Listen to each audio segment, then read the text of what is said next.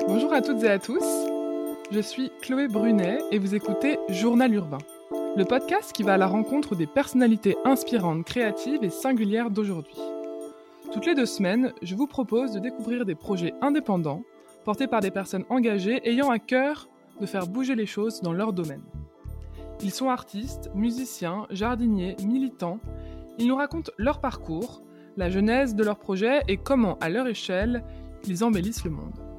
Avec Journal Urbain, vous découvrirez leur quotidien et leurs bonnes adresses, comment leur manière de vivre nourrit leur vision.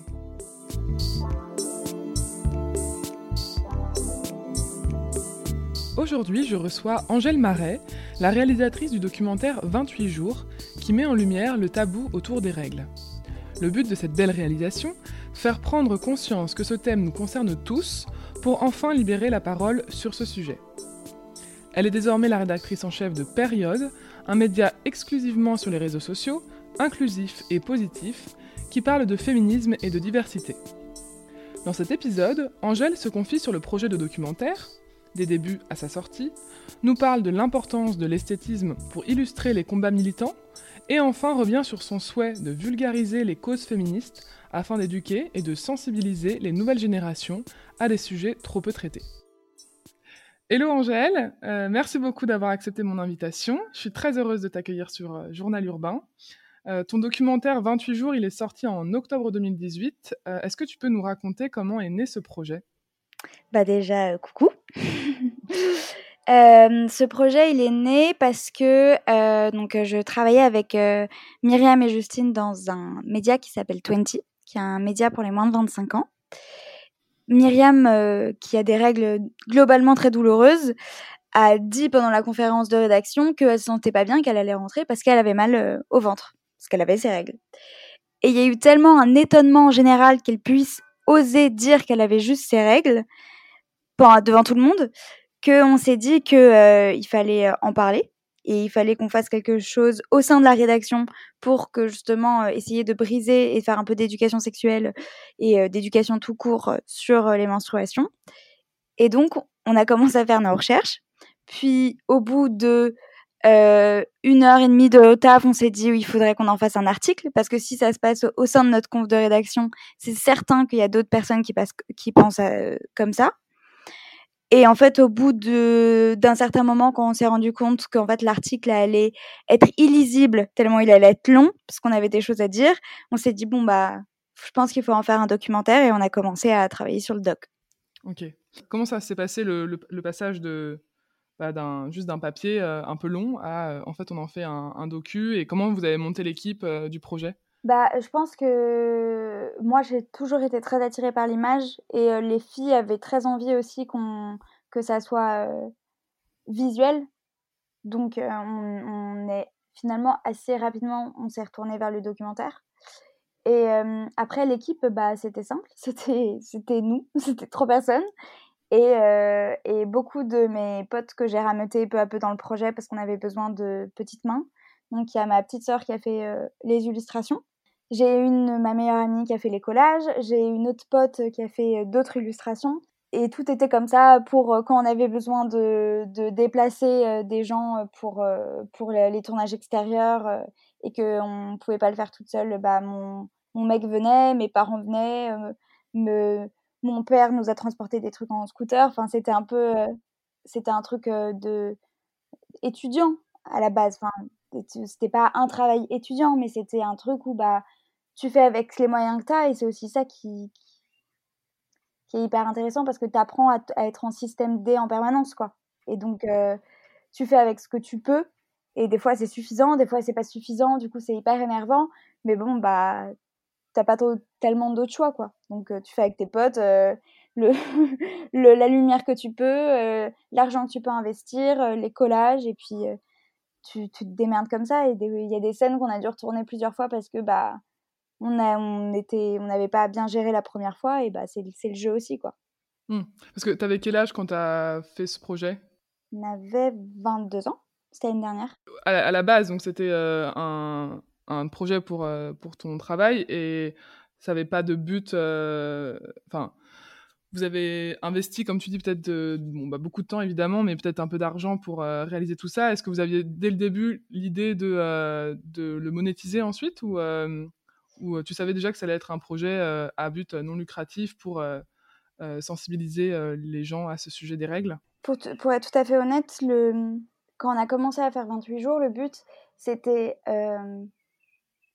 de faire un produit assez pédagogique sans être euh, moralisateur pour pouvoir le montrer à nos potes, à nos frères et sœurs, à nos cousins et aborder un sujet qui peut être assez difficile à aborder de à brut pour point comme ça au dîner euh, familial devant tout le monde, tu vois.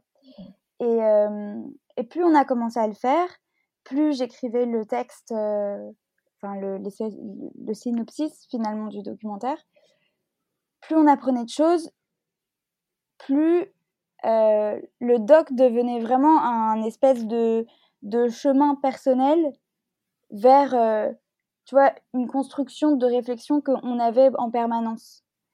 Et donc, euh, on n'a jamais vu ça comme un, un produit qu'on pourrait financer, un produit qu'on pourrait vendre.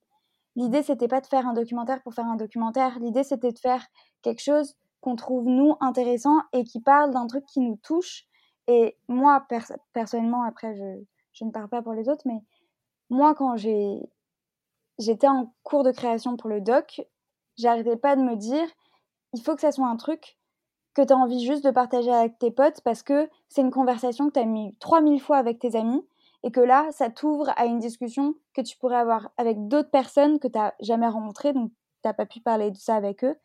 Et ça doit juste avoir un côté euh, être dans la même chambre que tes potes, mais à travers un documentaire, quoi. Mmh et euh, après, on avait, euh, on avait 22 ballets, absolument pas l'intention de gagner de l'argent dessus. On espère juste ne pas en perdre trop, ce qu'on a réussi à faire. Et, euh, et on nous a proposé des rendez-vous avec des boîtes de prod plus tard pour voir si on pouvait le financer on a, je pense, assez vite compris, toutes les trois, que c'était une perte de temps, finalement. Parce que ce, ce projet, on l'avait fait gratuitement pour nous, pour nos potes, pour ceux qui avaient bossé avec nous. Que ceux qui ont bossé avec nous et qui ont donné leur temps, c'était des gens qui attendaient pas d'argent en retour et que ça aurait été un petit peu changer finalement le but du documentaire que de pas le mettre sur YouTube en libre service parce que ça c'est une réalité à partir du moment où tu veux gagner de l'argent avec un, un, produit donc un, documentaire un film. Si tu le mets sur YouTube en libre service et eh ben il n'a plus d'intérêt pour les boîtes de production donc tu ne gagneras pas d'argent dessus. Euh, et euh, le but pour nous c'était de pouvoir l'offrir au plus grand nombre parce que c'était pouvoir le le faire partager aux gens. Et si on mettait un caractère bah, financier derrière, on perdait l'aspect principal du fait de pouvoir le partager avec n'importe qui. Mmh. Et alors, le docu, il est hyper complet. Là. Il y a beaucoup d'images, beaucoup d'infos sur euh, l'image des règles dans les différentes religions, notamment. Des infos hyper précises euh, que j'imagine euh, tu as mis beaucoup de temps à, trouver et à regrouper. Comment tu, comment tu as fait pour te documenter? Est-ce que tu t'es fait aider de, professionnels ou est-ce que tu as tout fait toute seule avec tes, tes petites recherches et Internet pour l'écriture, le côté, toutes les voix off du film, parce que le film se sépare en deux parties. Il y a un côté, témoignage, donc avec des interviews et une autre partie, où, il y a un côté assez explicatif, en fait, où on a des images, de de mood et et une voix off qui, qui explique, ce qui se passe surtout dans l'histoire. J'avoue que, finalement j'ai relu. Ce qui est drôle, c'est que j'ai rangé mes papiers les dernières fois pour faire les impôts, comme tout le monde le sait. et euh, c'est le moment où tu retrouves des trucs. Et donc, au lieu de passer 10 minutes dans tes papiers, t'en passes 45 euh, parce que tu retrouves tes bulletins de quand t'étais petit, puis tu te mets à, à repasser ta vie, quoi. Et donc, j'ai, j'ai retrouvé le, script de 28 jours. Et euh, je l'ai relu. et en fait, ça correspond assez bien au produit final ce qui est quand même assez rigolo pour un documentaire parce que tu n'es pas censé euh, prévoir ce que les gens vont dire. et on, s'est assez peu éloigné de, de ce que j'avais écrit à la base. Mais effectivement, pour les recherches historiques, pour en revenir à ta question, il y a quand même beaucoup d'écrits qui ont été faits sur le sujet, sur les différentes cultures. Il y a beaucoup de choses sur Internet aussi. Mais Jacques Parker, par exemple, et Elise Thibault ont fait deux bouquins qui, moi, me semblent nécessaires de, de, lire un jour, qui sont hyper intéressants, sur justement les menstruations et d'où vient le tabou, comment notre société s'est basée sur ce tabou pour, pour, pour créer une société patriarcale, entre guillemets. Et tout ça, j'ai trouvé bah, dans les bouquins, à la bibliothèque, en regardant des vieux docus. C'était de la recherche, quoi. Ouais, ça a dû être des, des, mois et des mois de boulot. Ça a duré combien de temps le, la réalisation du docu, du début de la recherche jusqu'à la sortie sur YouTube en octobre? J'ai écrit le doc. J'étais en Erasmus quand on a lancé le projet en Espagne. Donc je dois avouer que le premier mois d'écriture, c'était surtout des ça en terrasse, quoi, pour être tout à fait honnête. Et, euh, et puis euh, après, il y a eu bien euh, deux mois d'écriture intense où j'étais à côté en stage, donc c'était que le week-end et après le taf, quoi. Ouais. et après, on a, mis, on, a, on a eu une grosse période de trou parce que quand tu arrives à 22 balais et que tu dis oui, voilà, bonjour, on aimerait vous interviewer pour, vous, pour parler des menstruations, souvent les gens sont pas forcément très réceptifs directement. Donc on a eu pas mal de, de refus, les gens répondaient pas, euh, et on avait des vies très chargées, du coup c'était compliqué de, de tout faire euh, toute seule, et en plus euh, c'est quand tu loues du matos, tu vois, c'est un investissement, donc tu peux pas, tu peux pas te louper, quoi. Mmh. donc il y, a eu un, il y a eu bien deux mois de, de vraiment où il s'est rien passé, et c'était super démoralisant pour nous. Et après, euh, pendant cinq mois, quatre mois, quatre mois, je pense, on a tourné euh, non-stop. Et après, j'ai eu euh, un mois, un mois de post-création, post-prod avec les illustrations, etc., avec les équipes. Et j'ai j'ai monté la bande-annonce. Enfin, j'ai avec mon monteur, on a, on a monté la bande-annonce, mais on n'avait pas encore monté le film. Et on a balancé la bande-annonce sur YouTube en se disant bon bah ça donnera un petit aperçu, puis nous, ça nous permettait de voir à peu près comment les gens réagissaient, etc.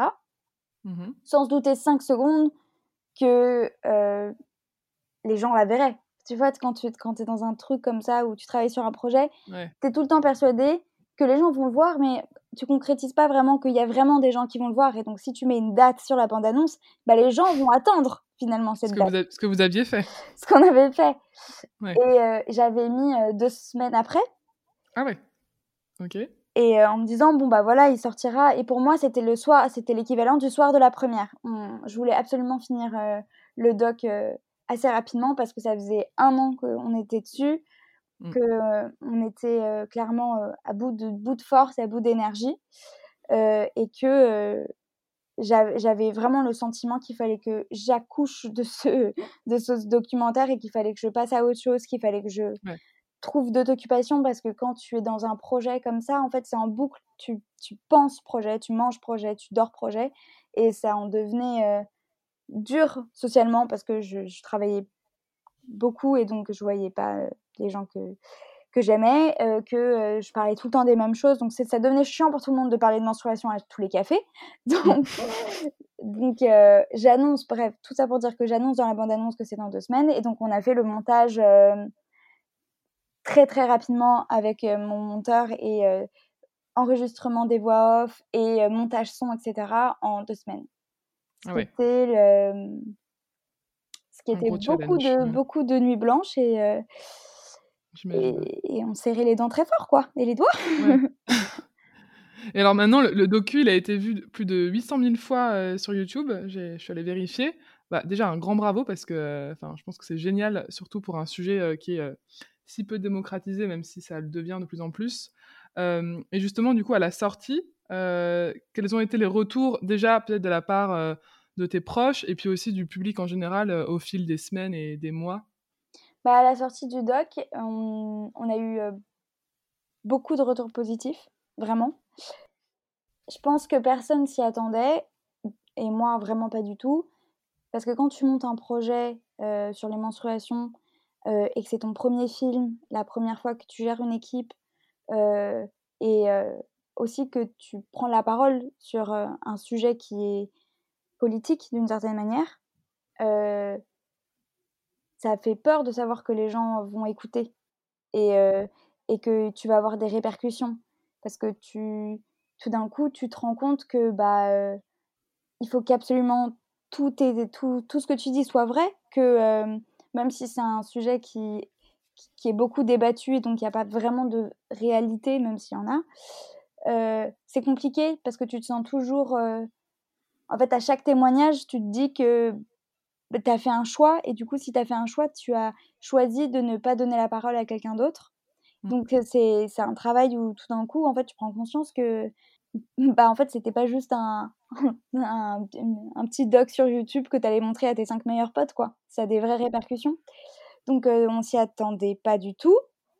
On a eu énormément de retours positifs ce qui est assez rigolo que, parce que quand on, on, montait le documentaire et que je parlais du coup à tout le monde de ce projet il y avait peu de gens qui étaient intéressés. C'est à dire que soit on me posait pas de questions genre ah elle fait un doc sur les menstruations ça te me fait bizarre mais bon ok, ou alors euh, ou alors on m'en parlait beaucoup mais euh, en fait c'était blanc ou noir. Soit les gens étaient hyper intéressés et souvent euh, les femmes enfin les filles quoi. Parce que on avait des choses à dire parce qu'on avait des trucs à raconter parce que il y avait aussi ce sentiment où on nous a jamais donné la parole là-dessus. Donc pour une fois que quelqu'un te pose une question bah tu as envie de prendre la parole dessus. Mais que ça soit du côté professionnel ou du côté plutôt masculin, mais vraiment du côté professionnel surtout, les gens ne voyaient aucun intérêt. C'était qu'est-ce qu'elle va pouvoir bien raconter dans 30 minutes de documentaire sur les menstruations. Et, et, à la fin, donc quand les gens ont vu le film, on a eu vraiment beaucoup de retours positifs, que c'était intéressant, qu'il y avait des choses à raconter, que ça avait fait changer d'avis certains, que certains et certaines ne se rendaient pas compte de l'impact qu'avaient les menstruations sur l'histoire, sur nos vies, sur, euh, sur notre relationnel, sur euh, notre manière de penser, sur plein de choses. quoi. Et est-ce que le, sujet des règles, euh, c'est un sujet qui tient à cœur depuis longtemps et sur lequel tu agissais de manière plus ou moins éloignée Ou est-ce que tu as eu un déclic un jour et tu t'es dit, c'est plus possible, le tabou est trop grand autour de ce thème et du coup il faut vraiment faire quelque chose et on va en parler Comment ça s'est... été quoi le déclic pour toi bah, j'ai pas j'ai pas vraiment eu de déclic parce que pour moi, euh, les menstruations, c'était pas forcément tabou, euh, dans ma famille ou, euh, ou dans mon cercle personnel, amical. je pense que c'est en commençant les interviews et les témoignages que je me suis rendu compte à quel point, j'étais privilégiée parce que mmh. je n'avais pas, des menstruations compliquées et à quel point en fait, les menstruations ont un impact sur ta vie. Et tu t'en rends plus compte parce que euh, bah, elles sont là et que tu vis avec. Mais le fait d'en parler, on, a abordé bah, les maladies, l'endométriose, euh, les ovaires micropolykystiques, mais aussi les violences gynécologiques, euh, le, les, discriminations, le, les, les, remarques sexistes, la contraception, la peur du gynéco, y a plein de choses qui sont ressorties, qui étaient en lien en fait avec, euh, avec euh, le corps des femmes, les non-dits. Et, et, ça, je crois que c'est ça qui a été le plus grand déclic pour moi dans le doc, c'est de se dire, euh, en fait, ça, c'est une réalité. C'est pas juste, ça a un vrai impact, quoi. Mmh. Alors du coup, tu l'as un peu mentionné déjà là en parlant de ta famille, mais on peut s'imaginer donc que tu as grandi dans une famille un peu sans tabou où la sexualité et les règles, c'est des sujets entre guillemets normaux. donc tu l'as déjà un peu dit, mais donc j'imagine que c'est bien le cas. toi, dans, quel contexte et où est-ce que tu as grandi Que font tes parents, tes, frères et sœurs, si tu en as? Moi, mes parents, alors, mon père, il est artiste peintre. Ok. ma maman, elle tient, elle est patronne d'une boîte de cosmétiques qui s'appelle Absolution. Et après, j'ai trois sœurs. J'ai deux sœurs, parce qu'on est trois, c'est bien de savoir compter. j'ai deux sœurs et un petit frère. Je, ne suis pas sûre non plus d'avoir une famille hyper décomplexée euh, par rapport euh, à la sexualité et au corps. Tu vois, je pense que euh, j'ai une famille qui, qui est où on a tous eu, enfin en tout cas mes frères et sœurs, une éducation égalitaire. mmh où on a toujours eu accès à la parole et le droit d'aborder tous les sujets qu'on voulait. Mais je suis pas, je suis pas née dans une famille où on parle de sexualité à table, quoi. Non plus. Et comment ils ont réagi justement à la sortie de, enfin, à l'idée du projet, et puis quand ils ont vu le docu, ça a été quoi leur réaction Bah, mais après mes parents, vu qu'ils sont, c'est des gens qui sont entrepreneurs entre guillemets, ils ont été concernés par le projet assez rapidement, mais plus dans l'option où c'est parce que j'étais en création de quelque chose. C'était pas forcément le sujet qui les touchait tout de suite. après, j'en ai beaucoup parlé avec ma mère parce que j'en parlais avec mes sœurs et mon frère. Donc, le sujet est, enfin, le sujet était absolument pas gênant pour mes parents de, de toutes les façons. Mais par mmh. exemple, pour mon père, on n'avait jamais vraiment abordé le sujet du documentaire, à part sur l'aspect historique. Et encore très peu, mais il n'avait pas été super curieux mmh. finalement par rapport au sujet. Je pense que réellement, hein, sans, sans jugement, je pense que c'est pour lui ça le concernait pas trop. Mmh. Et, et, quand il a vu le docu, donc il a je, je, me suis battue pour que toutes les personnes qui travaillaient pour le documentaire et tous nos proches voient le documentaire en salle pour, donc, que ça fasse un peu cinéma. C'était aussi une manière de les remercier de, mmh. nous, de nous avoir supportés, de nous avoir tenus, aidés, etc. Je trouvais que c'était mmh. important et je trouvais que c'était un moment qu'il fallait partager. Et puis, c'est égoïstement, c'est aussi hyper jouissif de de projeter son premier film euh, dans un cinéma et de pouvoir aller en, dans la petite salle de projection et d'appuyer sur euh, play et de se dire ok c'est moi qui lance le, mon film dans un cinéma tu vois il y a quand même un truc qui est hyper satisfaisant mais euh, quand il est sorti de la séance je pense qu'il y a eu le déclic où il s'est dit en fait c'est un sujet qui nous concerne tous et il a adoré il a été enfin il a trouvé ça super bien il c'est mon père et il est artiste, donc il m'a trouvé deux, trois défauts euh, esthétiques, mais, mais sinon, je pense qu'il avait il a compris le sujet quand il l'a vu. Quelque chose qu'il n'avait pas forcément vu euh, avant. Et mon grand-père aussi et ma grand-mère ont vu le film. Mmh parce qu'au début, j'étais un peu. Euh, j'étais un peu en train de me dire, bon, c'est pas trop ce qui va en ressortir de ce visionnage-là. Et finalement, ils ont, ils ont adoré et, et mon grand-père euh, m'a dit assez rapidement que euh, il avait appris beaucoup de choses et que c'était euh, fou de se dire qu'à 90 ans, on pouvait apprendre des choses sur, sur les femmes et sur l'autre genre qui vit avec nous. et que ça soit sa petite fille qui nous l'apprend, quoi. Ouais, c'est encore, encore plus chouette comme, comme retour, je trouve, d'avoir ce genre de, de réflexion, quoi. Ouais. Bah ça, c'était un peu, c'est un peu la fierté, quoi. ouais. Le grand-père qui valide. Ouais, le grand-père qui valide euh, le, docu sur YouTube, sur, le, sur les menstruations. Tu veux dire que là, tu as coché pas mal de trucs, quoi. C'est clair. Et alors, quelles ont été tes inspirations euh, à la fois d'ouvrages, donc euh, de films, de docus, de livres, et tes modèles à la fois pour la réalisation du docu, mais plus généralement dans ta vie, qu'est-ce qui te, qu'est-ce qui t'inspire au quotidien? Je suis assez visuelle, du coup beaucoup dans les films, mais j'ai pas forcément de films particuliers. Mmh je pense qu'il y a un truc qui, qui, me, qui après, quand j'ai fait la liaison, était assez marquant, mais j'aime énormément les films de Clapiche. Et je pense que l'importance de la voix off dans 28 jours est finalement un peu liée à ça, avec du recul, avec une voix très posée qui a un côté explicatif. Et pour moi, le bonheur de regarder Clapiche et ses films avec une voix off toujours très présente. Et sinon, bah, beaucoup de. J'adore les livres de photos. Et après, je pense qu'il y a un truc qui est assez. Enfin, tout de suite reconnaissable dans le film, c'est que il y a un côté de, des photos de Charlotte Abramoff qui m'a tout de mmh. suite inspirée, que j'adore le travail de cette fille, que ça soit militant ou artistique.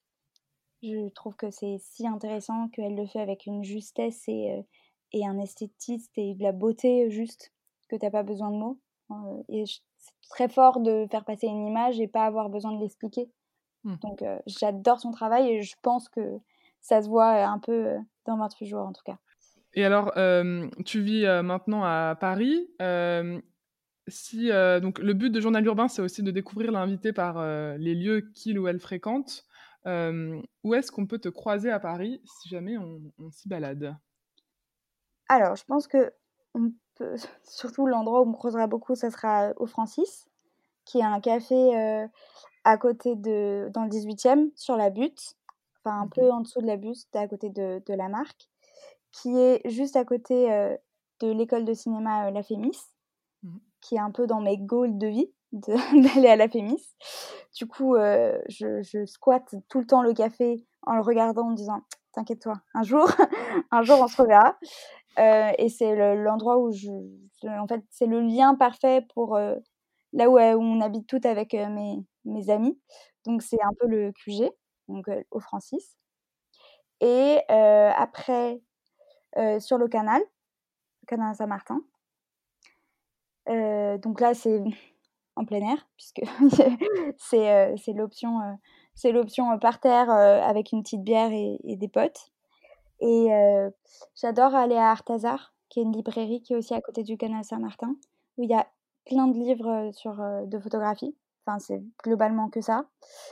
Et il y a toujours un truc à chiner, à choper. Donc, je pense que ça serait les trois lieux propices pour me voir. ok, top. Bah, on pourra retrouver en tout cas les adresses de la... que tu nous as mentionnées dans la description de l'épisode sur Apple Podcast pour que pour qu'on puisse aller les visiter. et alors, avant de parler de ton projet actuel qui s'appelle Période, est-ce que tu peux me dire, en tout cas si c'est le cas, quand est-ce que tu as commencé à, t'intéresser à tous ces sujets du féminisme? Ou bien à quel moment tu as pris conscience que finalement tu menais un peu un combat, peut-être sans, sans, le savoir? Je crois pas que j'ai eu vraiment de moment personnellement pour commencer mon militantisme. Je pense que déjà, assez jeune, j'ai, quand j'ai compris ce que voulait dire le mot féminisme et être féministe, j'ai mis très peu de temps à l'assumer et à le revendiquer. Plus je, plus je grandissais, plus je lisais de choses, plus il y avait une prise de conscience et je mettais ce que j'apprenais en application. Donc je suis mmh. pas sûre, en tout cas moi personnellement, il n'y a pas eu de moment où je me suis dit ah je, je, sais que je suis féministe et je, je, dois m'instruire mmh. sur tous les sujets, lire tout ce qu'il y a à lire, voir tous les films qu'il faut voir. C'est vraiment un, un, cheminement qui a duré, qui s'est étalé dans le temps. Et mmh. quand j'ai commencé à m'intéresser à certaines choses, je m'intéressais donc à d'autres choses par mmh. tu vois, les menstruations, puis d'un coup tu tombes sur les violences gynécologiques, donc j'ai voulu en savoir plus sur la gynécologie, puis après j'ai lu Martin Winkler, et puis après je me suis dit ah j'adore ce qu'il écrit, et j'ai lu d'autres choses, et c'est comme ça finalement que j'ai débuté ces réflexions, et en prenant des exemples de, ma, de, de ce qu'on vit aussi, je pense que c'est très important en fait quand tu commences à t'intéresser et avoir une réflexion sur le féminisme et quand tu te retrouves dans une situation où que tu vois quelque chose, que ça peut être, je sais pas, une... Moi, je trouve ça assez flagrant quand je vois des gens s'engueuler dans la rue, par exemple. À partir du moment où c'est un couple, ou que ça a l'air d'être un mec qui emmerde une nana, en gros. J'ai toujours eu un peu de mal à, à ne pas rester et voir ce qui se passait. Mmh. Mais plus je comprends, plus j'apprends, plus c'est compliqué pour moi de laisser passer des choses. Mmh. Et donc, pour moi, ce qui est très flagrant, c'est quand je me retrouve dans une situation où je vois deux gens s'engueuler, j'ai énormément de mal à me dire ça te concerne pas. Ouais, tu as envie d'intervenir. Et pour ça, je pense que c'est assez flagrant, c'est le mot, de voir à quel point ça a une répercussion finalement dans ta vie et dans tes actions. Parce mmh. que je vais je sais, en fait, je, maintenant que je sais ce qui se passe et ce qui pourrait se passer, je n'ai plus le droit de faire comme si je ne voyais pas. Mmh et donc, pour moi, ça, c'est le truc le plus. Euh, parce que débattre sur un truc où tu n'es pas d'accord avec quelqu'un ou parce qu'il dit un propos sexiste et que tu lui, fais, tu lui prouves par A plus B que le mec est misogyne ou que la, euh, la femme est. Enfin, la fille avec qui tu parles est misogyne et que. Euh, ces propos ne devraient pas avoir lieu, ça rentre dans un truc assez commun et quotidien. Mais avoir le moment où tu peux physiquement, tu te sens que tu ne peux pas partir d'une situation parce qu'il y a un truc que tu, tu ne sens pas, c'est physique, quoi. Et c'est ça qui, qui montre que, bah, en fait, quand tu commences à voir les choses, bah, tu, tu peux pas décider de fermer les yeux, quoi. Ouais, et tu dois agir pour, pour aller plus loin, quoi. Dans ton, aussi dans ton combat, c'est pas juste du, de l'argumentaire et, et, du dialogue, ouais. C'est en fait, c'est à toi de bouger, quoi. Donc, tu dois, tu dois faire tu dois faire avec ce que tu apprends et ce que tu lis. Et, et à partir du moment où tu sais, il bah, faut que tu le mettes en application. Et, et c'est un, un, devoir. Mmh. Alors, on va maintenant parler de ton nouveau projet Période qui a été lancé, si je ne me dis pas de bêtises, en juillet 2019. C'est quoi Période et qui a initié ce projet? Alors moi, j'ai été embauchée en juillet 2019 du coup, mais Période a été, on l'a lancé en le 28 septembre, 2019 et on avait ce qui est drôle, c'est que j'ai un chiffre avec le 28 puisque 28 jours, c'était le 28 octobre et Période, toujours un peu dans la même gamme, hein, c'était le le 28 septembre. Du coup, je garde le 28 en me disant que pour l'instant, c'est une bonne date pour moi. Euh, donc, euh, Période, c'est un projet euh, qui est initié par Loopsider. Donc, c'est un média réseaux sociaux d'actualité. Et ils se sont rendus compte que c'est un média qui est engagé déjà de base, qui est militant. Mmh et ils se sont rendus compte que les sujets sur le féminisme parce que, par exemple, ils m'avaient interviewé pour faire l'interview de 28 jours, c'est comme ça que je les ai rencontrés. et ils, se sont rendus compte qu'en fait, les réseaux sociaux, c'était comme une. comme si les réseaux sociaux avaient de l'avance finalement sur la société en général. Et que le féminisme prenait une énorme part de réflexion sur les réseaux sociaux et que c'était sublime et enrichissant et assez optimiste pour la société et, et qui voulait monter finalement une verticale féministe sur Loopsider avec un ADN différent et avec des personnes différentes qu'ils géraient. Et ils m'ont proposé de faire partie de l'aventure. Donc, donc voilà, c'était ça le début de période. D'accord, donc en fait c'est uniquement un compte Instagram euh, qui parle euh, donc de féminisme, euh, qui est assez positif, qui parle de diversité, c'est ça? Période, c'est un compte Insta et un compte Facebook, donc un média réseaux sociaux, qui est féministe, inclusif et positif. On essaye. Ok. et alors, vous êtes combien dans l'équipe et comment ça s'organise? Et toi, quel rôle tu joues dans, dans ce projet? Pour essayer de mieux expliquer, parce que c'est un petit peu compliqué, donc Période, c'est la petite sœur, c'est la verticale petite sœur de, de Loopsider. Petite sœur parce que elle est née il y a moins longtemps et qu'elle est encore plus petite que le, le média mère. Donc on, l'appelle la petite sœur pour l'instant. et c'est un compte, donc un média que j'ai créé avec Jennifer Ardouin, qui, est la, qui a le rôle de directrice artistique dans le média. Et moi, je suis, euh, euh, je sais jamais vraiment comment décrire, mais on va dire la rédactrice en chef du, du média de Période, du coup. Période, c'est vraiment un binôme. Et je pense que c'est pour ça que ça fonctionne aussi bien, c'est parce que c'est un binôme de création.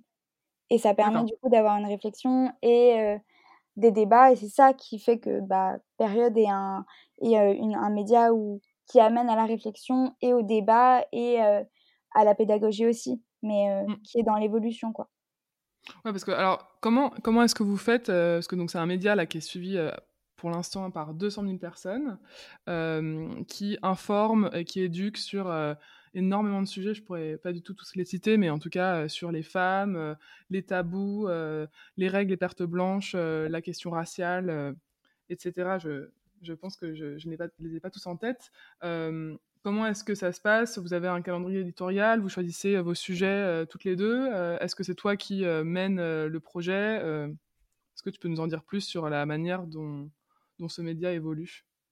Bah, Il y a tout un aspect actualité, si je puis dire. Mmh donc ça, c'est de la veille médiatique. on a un côté qui est plus sur la réflexion parce que le but de période, en tout cas la, vision que nous, on a voulu donner à période, c'était avant tout, il faut faire de l'éducation. Parce que c'est l'ignorance qui fait qu'on est encore dans une société comme elle est. Mmh. Et si on n'éduque pas, rien va changer. Donc, l'option être sur les réseaux sociaux pour faire de l'éducation, c'était, c'était pour nous la meilleure voie pour essayer de faire de la pédagogie sur comment évoluer dans la société, comment la rendre plus égalitaire, plus équitable, plus euh, féministe, plus antiraciste. Et, et pour ça, il fallait faire de l'éducation pour que les gens de 13 ans qui suivaient la page se rendent compte en fait que euh, c'est pas c'est pas forcément des sujets barbants, c'est pas forcément des sujets compliqués c'était de faire de la vulgarisation finalement du, mmh. de, militant, de, de mouvements militants. Euh, donc on a l'aspect euh, très actu, on a l'aspect aussi euh, pédagogie, où on va faire un espèce de carrousel, donc c'est une image qui va être détachée en plusieurs carrés pour correspondre à Instagram. Donc en gros c'est comme une espèce de mini bande dessinée sur un certain sujet. Donc ça peut être soit en illustration, soit qu'avec du texte et on va apprendre par exemple, qu'est-ce que c'est la pansexualité mmh. et, et, en même temps, avoir des vidéos, ce qui est quand même un grand aspect, avec des témoignages qui, sont, qui peuvent être des témoignages de, de, de vécu, mais aussi des témoignages d'idées, de sentiments. Par exemple, on peut si je prends ce week-end, on va avoir euh, Manon Ducunu qui euh, va nous expliquer euh, l'impact de la libido sur nos vies et comment la libido peut passer du tout au rien et comment on peut la gérer et qu'est-ce que est-ce que c'est grave si on en a moins, est-ce que c'est grave si on en a plus pour essayer de déculpabiliser sur la sexualité et aussi le fait de, de toujours trouver ça, essayer de trouver une normalité en fait dans la mmh. sexualité, dans ce qu'on vit. Et en même temps, on va pouvoir avoir une interview de, du dernier documentaire qui parle de la grossophobie et de l'impact de la grossophobie sur, sur, les gens en général, que ce soit à l'école, avec, avec leur médecin traitant, dans la rue, pourquoi les aménagements ne sont pas faits pour des personnes grosses. On va aborder ce genre de sujet, en tout cas sur période. Ok. Et alors, depuis la sortie de, donc, du document toujours et maintenant euh, que tu euh, travailles sur euh, ce, ce, média, est-ce que tu vois des changements s'opérer sur ces sujets depuis, bah, depuis 2017-2018 jusqu'à maintenant?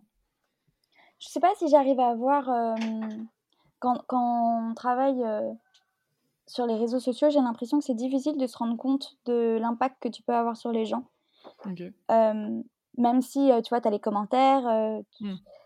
Il y a tellement déjà les, les, enfin, les commentaires de haine et les haters qui prennent tellement de la place émotionnellement en mmh. fait dans ton travail parce que si tu reçois 50 commentaires positifs et, et 10 négatifs, et bah, bizarrement ton cerveau va préférer sélectionner les 10 négatifs et garder ce souvenir-là. Donc, même si tu te dis que bah non, ce n'est pas tout le monde et que euh, c'est pas 10 pélos qui vont, qui vont te, qui vont déduire ton travail, et ben en fait, ton cerveau te dit un peu que si.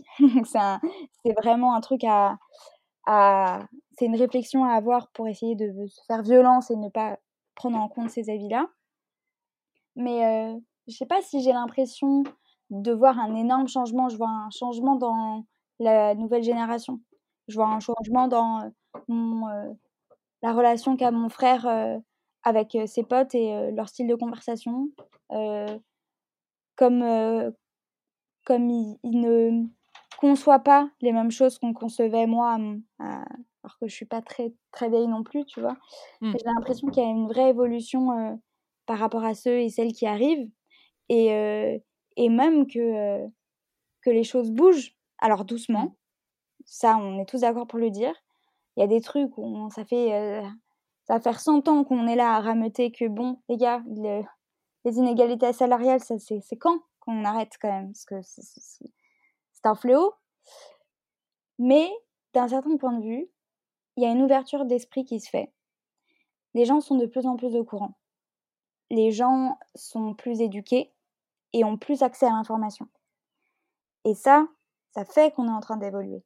Et qu'on arrive à être un dîner de table avec mes grands-parents, mes parents, mes sœurs et frères, et qu'on puisse parler de menstruation et qu'il n'y ait aucun souci là-dessus. Mmh. Et qu'on puisse parler de, de violence sexuelle sans que ça soit tabou, sans que, sans que ça amène de la gêne, parce que c'est un sujet d'actualité, parce que c'est important d'en parler, que, que les manifs antiracistes prennent de l'ampleur, c'est important et c'est nécessaire. Que on aille devant les Césars pour dire que Polanski ne devrait pas être là où il est, c'est nécessaire. Et ça, c'est des choses qui étaient impossibles, je pense, il y a dix ans. Mmh. Même si il y a dix ans, il y avait déjà des choses qui se faisaient, je pense qu'il y a vraiment un changement qui est en train de se basculer, qui est peut-être l'ère post-MeToo, même si je trouve ça un peu cliché et réducteur de dire ça, mais un truc où c'est ça suffit en fait. Et je crois que ça vient de là aussi, période, période, c'est dire, période ça veut dire règle en anglais, mais ça veut aussi dire point. Et c'est ça qu'on est en train de vivre, en tout cas que moi je ressens avec notre génération, c'est en fait, stop. On va arrêter de s'excuser, on va arrêter de se sentir moins légitime, on va arrêter de d'expliquer pourquoi on est là. On est là et on le revendique. Et on dit stop à ce qui n'est plus possible aujourd'hui. Alors, j'ai lu dans une interview euh, que tu disais J'aimerais bien devenir le Jamie du féminisme. Alors, pour euh, ceux qui n'ont pas la référence, euh, Jamie de C'est pas sorcier, évidemment. Qu'est-ce que tu as voulu dire par là? Est-ce que tu veux jouer un rôle de sensibilisation et d'éducation, comme tu disais, auprès des jeunes générations? Ou est-ce que tu as envie de te diriger petit à petit vers de la réalisation de documentaires militants sur d'autres sujets? Quand je disais que je voulais devenir le, le Jamie du, du féminisme, c'est plus dans l'option où en fait, il y a, comme dans, comme dans tout, il y a des intellectuels qui ont fait des récits formidables et un travail militant hors norme. Et il y a ces écrits et ces œuvres qui attendent d'être lus, mais certains ne pourront jamais les lire et n'auront pas l'occasion de le lire. Moi, ce que je trouve intéressant, c'est d'être la personne qui vulgarise le sujet, qui essaie de le rendre audible avec les mots qu'il faut pour des personnes qui ont 13, 14 ou 19 ans ou même 29, mais qui ne vont pas forcément avoir le courage et l'envie de, se, de lire un roman ou un essai de 400 pages sur une question précise. Mmh. Et je pense que les réseaux sociaux cette importance-là qui est de pouvoir vulgariser des, des, choses qui sont pas forcément... Euh, qui en fait au départ n'auraient pas intéressé tout le monde. L'idée en fait c'est de que moi je trouve beau aussi dans le militantisme et dans le néolutte, c'est c'est d'essayer de l'ouvrir au plus de monde pour y intégrer le plus de personnes et, et, et faire qu'une qu'une seule personne et faire qu'un dans cette lutte-là et ne pas se renfermer dans un truc assez sectaire, parce que les luttes n'ont pas besoin d'être sectaires. Les luttes doivent être globales parce que c'est pour ça qu'elles existent. C'est pour que, en fait, les luttes deviennent tellement grandes et tellement, tellement riches de personnes diverses que ça nous permet d'évoluer ensemble et de aller vers d'autres choses. Alors, j'ai lu que tu attachais euh, beaucoup d'importance au, rôle de l'art. Euh, tu disais tout à l'heure que ton papa est artiste peintre euh, pour aider les combats militants et féministes. Et d'ailleurs, le compte Instagram de Période, pour ceux qui ne l'ont pas encore regardé, a une véritable identité visuelle pop. C'est très coloré, c'est très reconnaissable. Est-ce que tu peux m'en dire plus sur ce rapport à l'art Parce qu'on peut aussi le voir dans le documentaire 28 jours? Il y a, comme tu le disais, il y a beaucoup d'illustrations animées, des plans pastels très travaillés. C'est le documentaire, il est hyper agréable à regarder justement pour ça, parce qu'il y a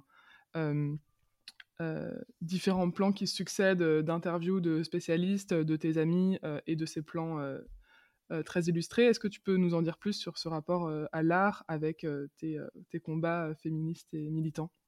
Je, je, pense que La place de l'art, de toute façon, elle a une, importance dans nos vies à toutes et à tous. Moi particulièrement parce que j'attache beaucoup d'importance au visuel des choses et, et, je pense que ça, ça me vient de mes parents. Autant ma mère que mon père. Mais je me sens toujours plus à l'aise dans quelque chose que je trouve beau. Mmh. un endroit, une une, salle, un plat, ça peut être dans plein de choses. Et ça, je trouve que c'est important, en tout cas moi dans, mon militantisme et dans mes créations. C'est pas vraiment l'art dans le militantisme. Je trouve que l'art dans le militantisme a toujours eu sa place et elle l'aura toujours parce que l'art, c'est revendiquer.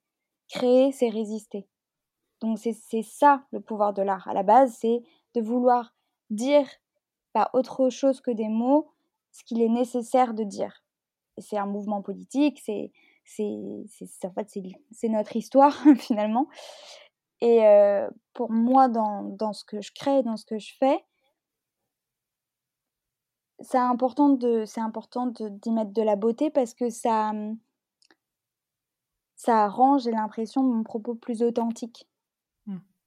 Puisque ça met de c'est bizarre de dire ça mais ça met de ce que je, ressens et de ce que je vois dans les luttes que je que j'essaye de porter c'est c'est ma manière de m'exprimer c'est je, je serais incapable de faire plein de choses mais quand je j'essaye de faire quelque chose si je ne vois pas de l'esthétisme ce qui est ma vision de l'esthétisme de, de l'esthétisme ce qui veut pas dire que euh, c'est forcément beau pour tout le monde Mmh. Mais j'ai l'impression qu'il y a toujours peut-être un côté un peu artistique. En tout cas, j'aimerais toujours y amener un côté un petit peu artistique.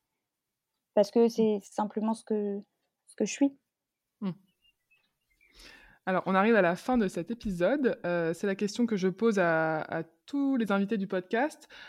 qui aurais-tu envie d'entendre prochainement sur Journal Urbain Que ce soit une personne qui t'inspire, que tu admires, ou bien un de tes proches que tu aimerais écouter?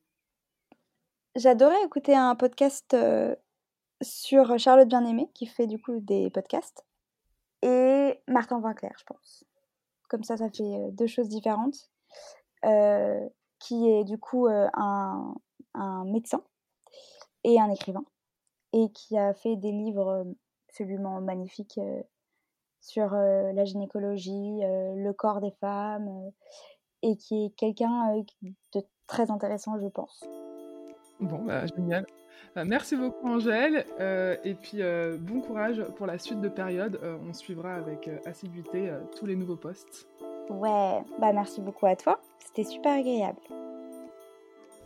Journal urbain, c'est fini. Merci beaucoup d'avoir écouté cet épisode. J'espère qu'il vous aura plu. Si c'est le cas, n'hésitez pas à le partager, à mettre une note ou un commentaire sur votre plateforme d'écoute préférée et surtout à en parler autour de vous. Pour prolonger l'expérience et retrouver les bonnes adresses de notre invité, pensez à suivre le compte Instagram du podcast en tapant tout simplement Journal Urbain. Et si vous avez envie d'entendre quelqu'un en particulier dans les prochains épisodes, vous pouvez m'envoyer vos suggestions. Quant à moi, je vous dis à très vite pour un nouvel épisode.